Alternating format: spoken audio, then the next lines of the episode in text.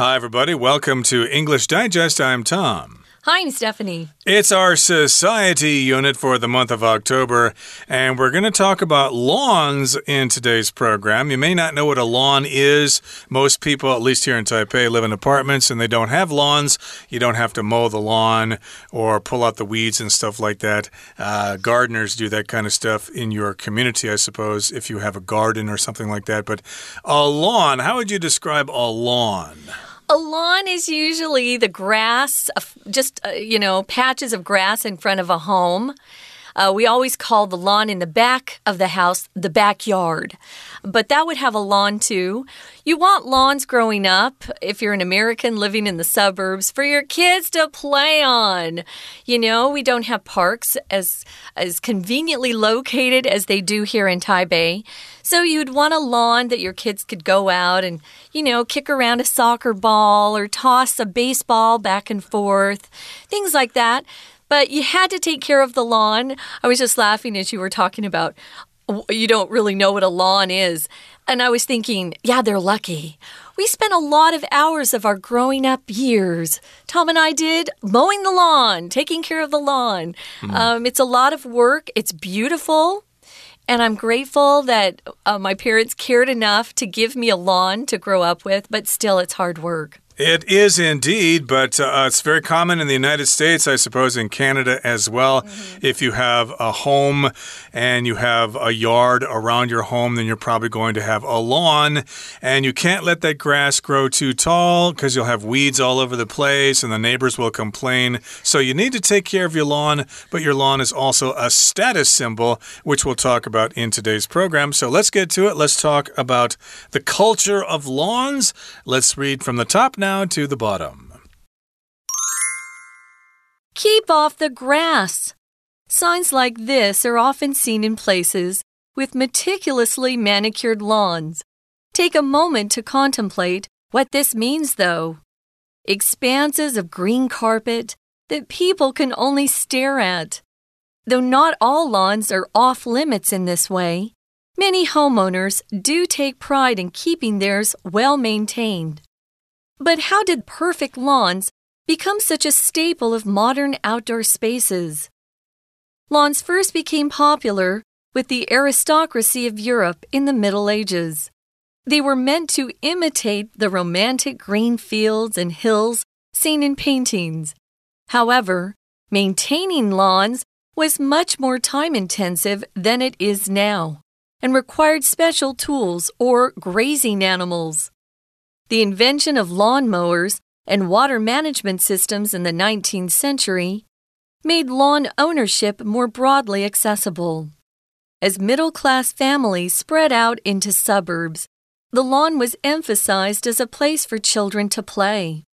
Lawns have since proliferated around the world. Today, more space in the U.S. is dedicated to lawns than to crop farming and lawns make up an estimated 23% of urban land on Earth. This culture of lawn ownership has created a number of social and environmental problems, though.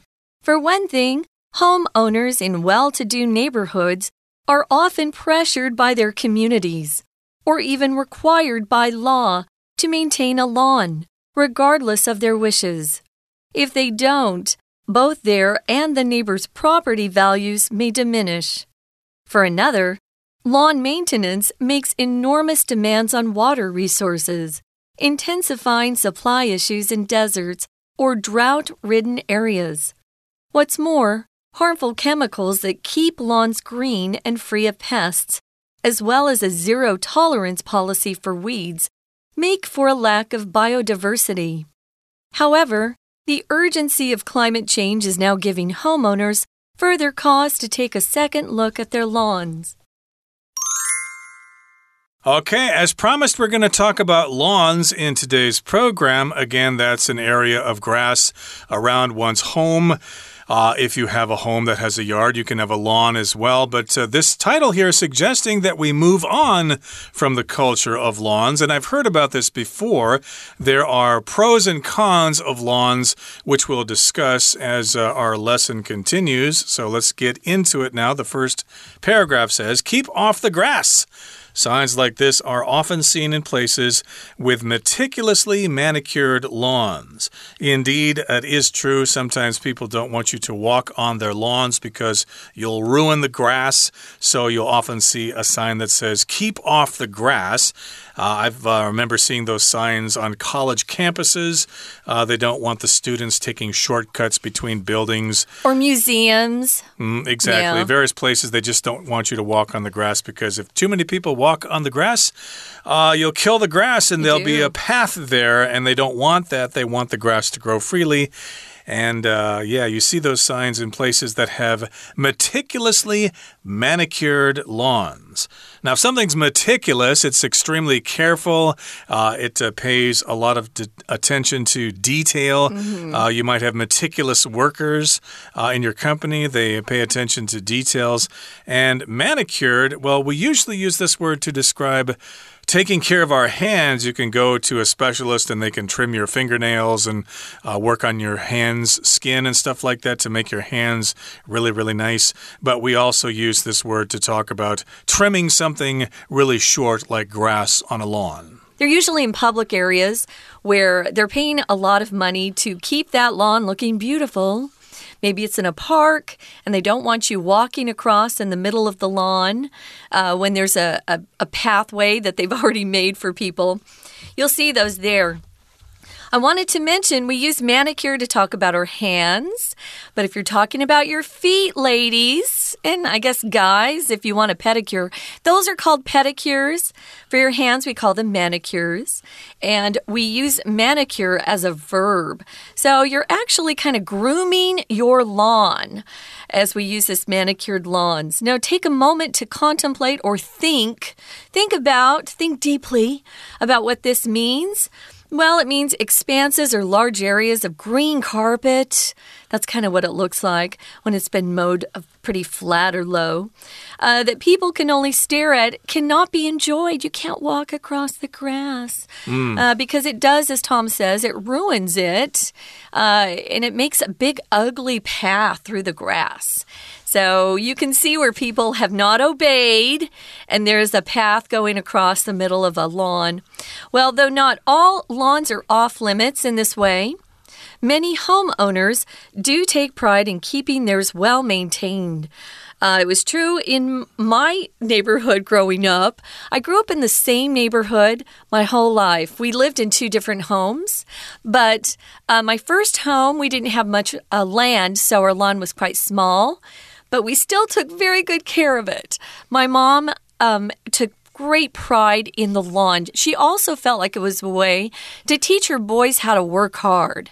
Uh, because when my family and when I was growing up, you had to learn how to work. Doing your homework wasn't enough. You had to learn how to be a very good worker. So the girls, we had lots of household chores. And I did yard work too, Tom. But the boys um, mainly took care of taking care of the, the lawns and the yard. Sounds like your lawn was quite large. I think it maybe took us about 15 or 20 minutes to mow the lawn or something like that. And uh, during the summer, of course, you had to do that about once a week because oh, grass. Yeah, grass grows fast. You don't have to do it during the winter, though. That's nice. Except during the winter, you have to shovel the sidewalks when it snows, and that can be a lot of work as well. Well, sometimes in Arizona, where I'm from, we had winter lawns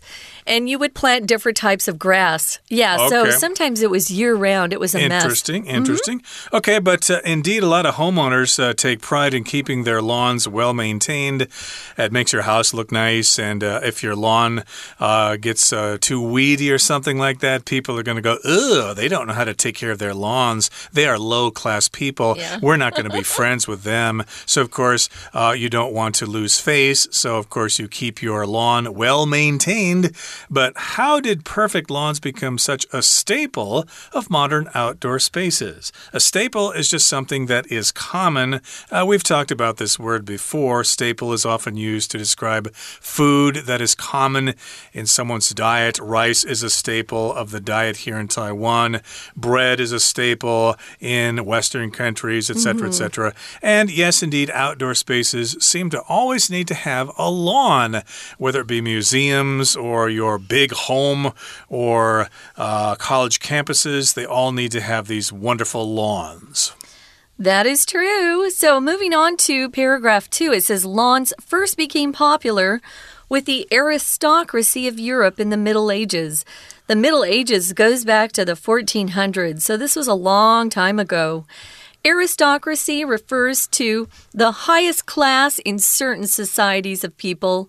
Um, we don't have this in America, but let's take the UK for example. They have kings and queens and dukes and duchesses and uh, things like that. Those are people who are born into a family line where they are considered to be the upper class and they're called royalty or the aristocracy. So they became lawns that is became popular with them way back in the middle ages. They were meant to copy or imitate the romantic green fields and hills that people saw in paintings that uh, painters created.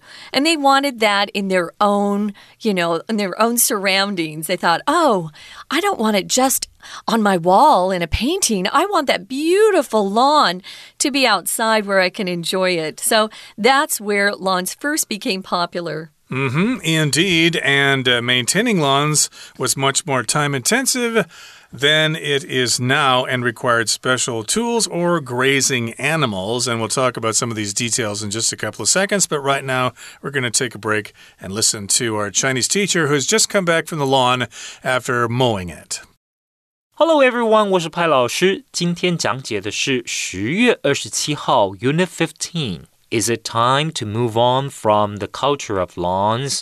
第一天的课程，我小时候在家里 隔着大马路对面有一户人家，他们好像是开家具工厂的，而工厂旁边是住家别墅，前面有个庭院，院子里养了很多锦鲤，就是那里有个小池塘，里面有很多的锦鲤，周围还有青翠的草坪，我到现在想起来都还觉得印象非常深刻。我们今天文章的主题就是跟草坪有关系，看看草坪是什么时候流行起来的，维护草坪又要付出哪些代价？好，我们现在一起来看看学习重点，请同学看到第一段第一句 “keep off the grass” 这里，同学是否看过这样子的标语？意思呢是要大家不要去践踏这个草坪。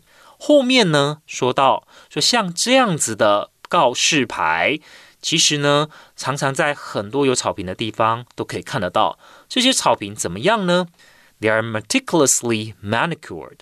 一般而言，我们看到这个 manicure 是在修剪指甲的时候会看到。那如果你要去修剪草皮，把它修剪得很整齐，其实呢，也可以用这个动词。那很小心翼翼所修剪出来的，所以我们副词用 meticulously。再来，请同学看到第二句。Take a moment to contemplate，请同学看到 to 后面的这个动词 contemplate，其实就是 think about，请大家想想的意思。再来，请看到第三句的，Though not all lawns are off limits，off limits 意思就是不能靠近的地方。那不是所有的草坪呢都不让人家上去踏的，但是有很多屋主，他们呢其实对于自己。 修剪的非常整齐的这些草坪，保养的很好的草坪呢，其实他们是相当自豪的。They do take pride in keeping theirs well maintained。这里 maintained 指的就是他们把自己的草坪维护的很好。再来，请看第四句，such a stable of modern outdoor spaces。请同学注意，这里的 staple 并不是指主食哦，不像。面啊、饭啊、主食的意思。这里的 staple 其实它所指的其实就是一个主要的元素。草坪呢变成现代户外景观当中的一个主要元素 staple。再来，请同学看到第二段的第二句，They were meant to imitate。这里的 they 指的就是前一句的 lawns 这些草坪。它到底刚开始是用来做什么的？They were meant to 就是用意是什么？原来是要模仿画作里面的这些啊，所看到很清脆的田野，还有呢这些啊山林。再来，请同学看到第三句，老师刚刚已经提过了，维护草坪动词我们用 maintain。那基本上这是一件非常耗费时间的事，very time intensive。We're going to take a quick break. Stay tuned. We'll be right back.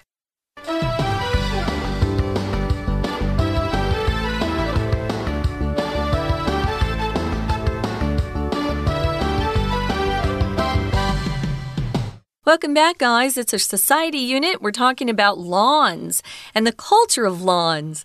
Uh, having grass in front of your home and behind your home. That would be a lawn. We have lawns in our parks here in Taiwan, which are quite lovely, I must say.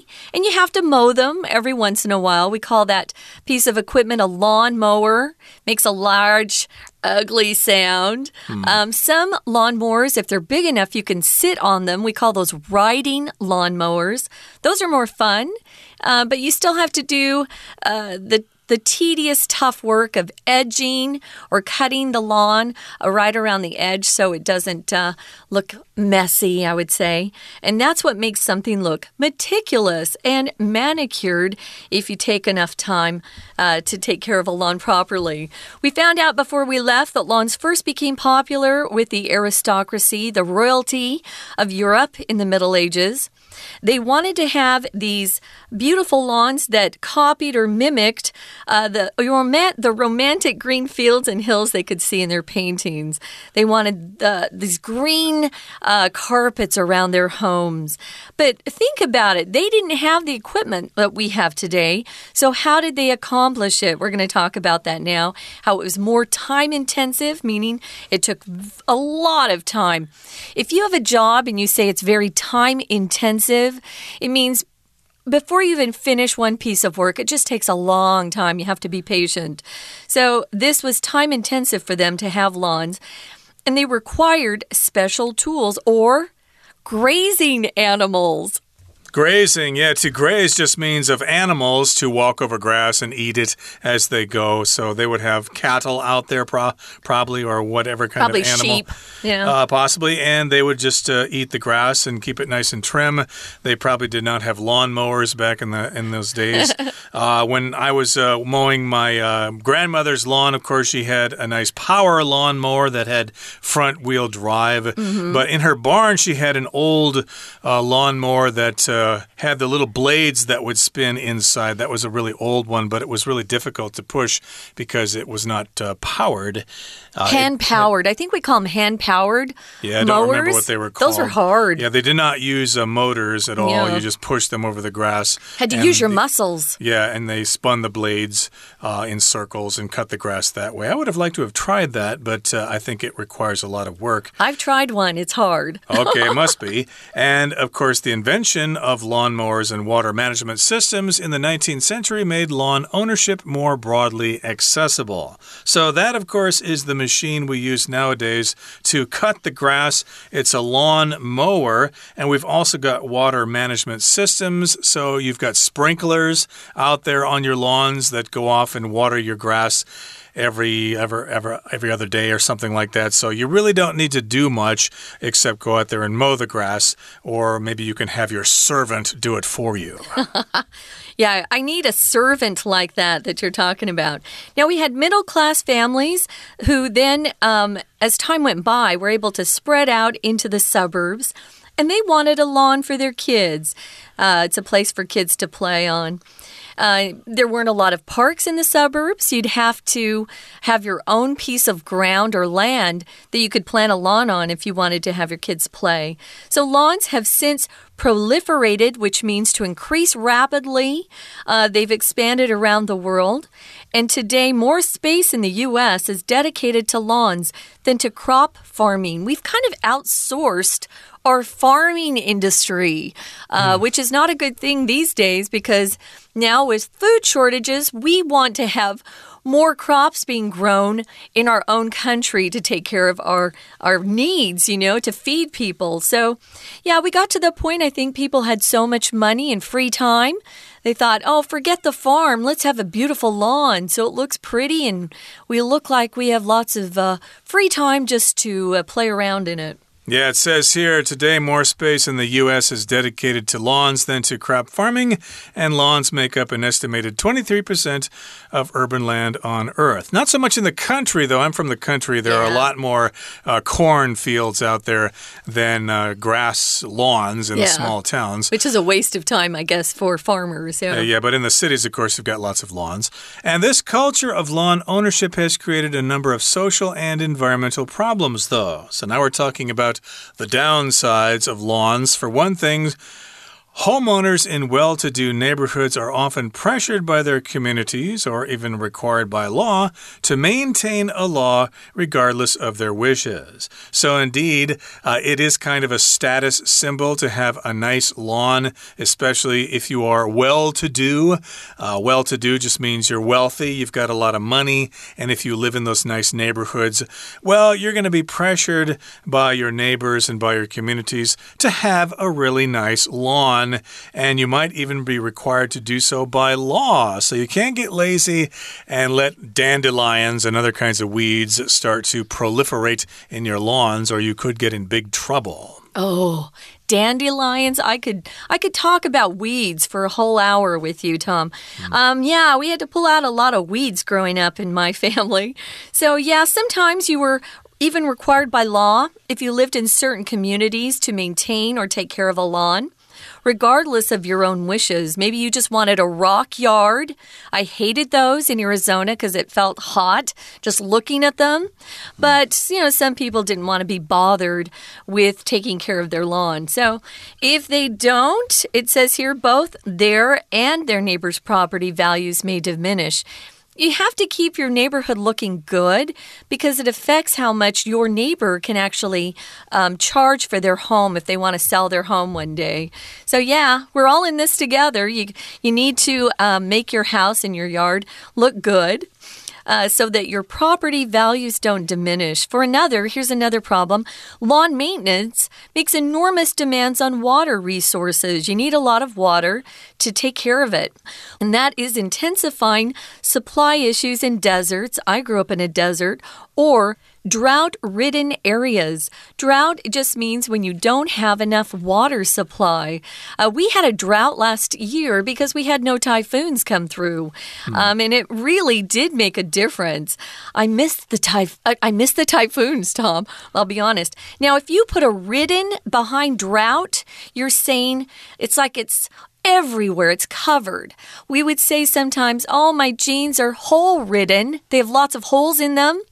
Um, so, or disease ridden. Maybe you find a stray dog and he's got lots of, uh, he's just sick and he looks sick. He's disease ridden.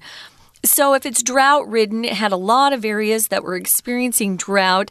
So, if you have a beautiful lawn, this can make those, uh, you know, issues, supply issues even worse. To intensify just means to make more and more intense. You increase something, and it's uh, usually used in a negative way. Yeah, so if you have relatives who live in California, say in uh, Monterey Park or Cupertino mm. or someplace like that, and you've got a big house and you want to show off your lawn, well, it's going to be a problem there because California's got droughts going on quite frequently. So uh, you're using your water to make your grass look nice. Uh, some people are going to be kind of uh, upset about that. And what's more, harmful chemicals that keep lawns green and free of pests as well as a zero tolerance policy for weeds, make for a lack of biodiversity. So, yeah, if you want to keep your lawn green, you have to use lots of chemicals like fertilizer and stuff like that.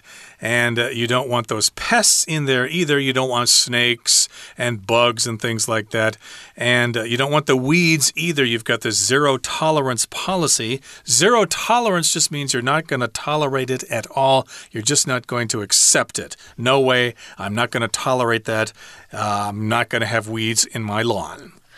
Right. So this makes for a lack of biodiversity, different types of plants and animals um, in that particular lawn area we're talking about. However, it says the urgency of climate change is now giving homeowners further cause or another reason to take a second look at their lawns. If you're talking about the urgency of something, it means something needs or requires immediate action or attention. Uh, sometimes you'll get phone calls and you can hear on the call that someone really is has a lot of urgency in their voices. It's an urgent matter. You need to act now, no delay.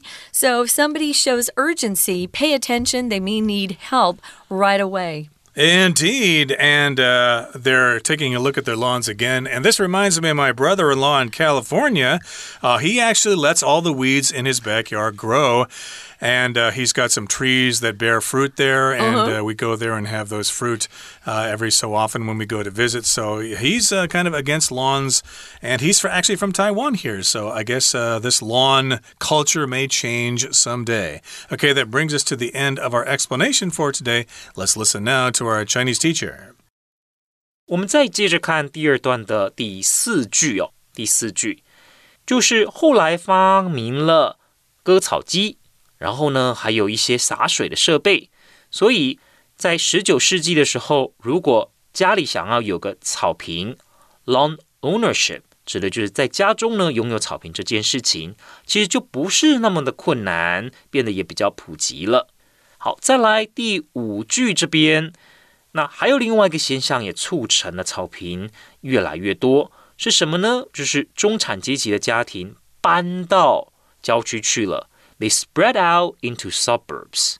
那在这之后呢，lawns have since 就从那个时候开始，lawns have since proliferated around the world。